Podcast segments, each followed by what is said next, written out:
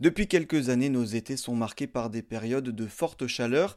Le mercure grimpe et cela modifie notamment notre pratique du sport. Alors que vous soyez débutant ou confirmé, le sport pendant l'été nécessite certaines précautions. Évitez de pratiquer par plus de 30 degrés par exemple, ou alors pensez à s'hydrater avant, pendant et après l'effort.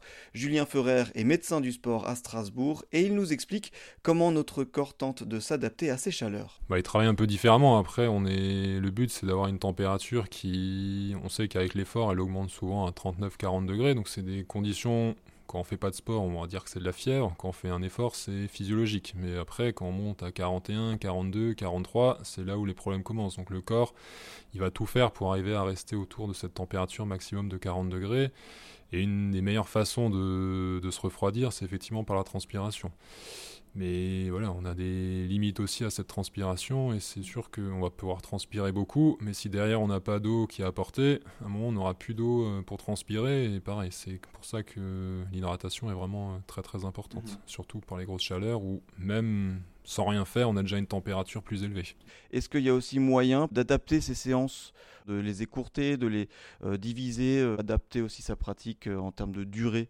On peut, mais c'est vrai que pour les entraînements spécifiques, ça devient compliqué. Donc c'est souvent euh, très tôt le matin, euh, à 5-6 heures partir quand il fait encore euh, à peu près frais, ou alors beaucoup plus tard le soir avec les... Après ça reste niveau contrainte horaire, c'est toujours compliqué.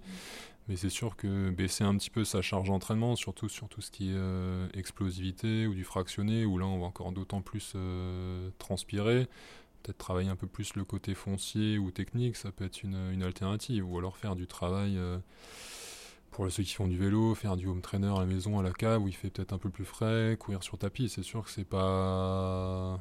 faut avoir le matériel ou alors courir en salle qui sont climatisées. Ça peut être une alternative aussi pour euh, ces fortes chaleurs plutôt que euh, risquer les.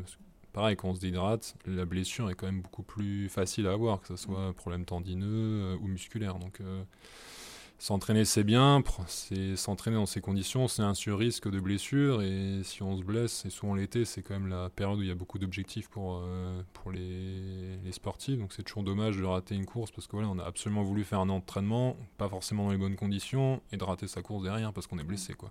Donc euh, adapter effectivement euh, tout ça. Et alors euh, justement, est-ce qu'il y a d'autres petits conseils, astuces que vous pouvez donner pour s'adapter, adapter sa pratique sportive au, quotidien, notamment pendant ces grosses chaleurs, je sais pas, au niveau peut-être de, des habits ou n'importe? Sûr qu'au niveau habit, il faut être euh, très léger, il faut essayer de se couvrir la tête aussi par rapport à tout ce qui est euh, chaleur. Après, c'est des conseils un peu généraux, hein. éviter les coups de soleil, surtout crème, crème solaire, toutes ces choses-là. Si on va sortir, même pendant les, fortes chaleurs en pleine journée, c'est bien d'en mettre.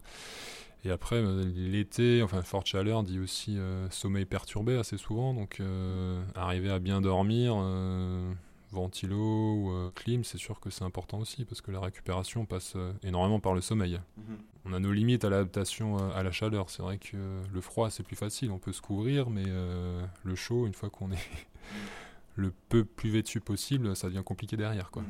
Pour les fortes chaleurs, la transpiration n'est pas forcément due à l'intensité de l'effort. C'est vrai que classiquement, sur les, différentes modalités d'entraînement qui existent, c'est sûr que plus on transpire, plus on est censé griller de calories. Mais ça, c'est vrai pour des conditions euh, normales d'entraînement. Quand on est euh, à 30 degrés, même sans bouger, on transpire. Donc, euh, on sort un peu des, critères classiques, effectivement. Donc, c'est pas vrai. Plus on transpire, là, on prend plus de risques qu'autre chose, je trouve. Et son petit conseil, c'est également d'écouter son corps et son ressenti.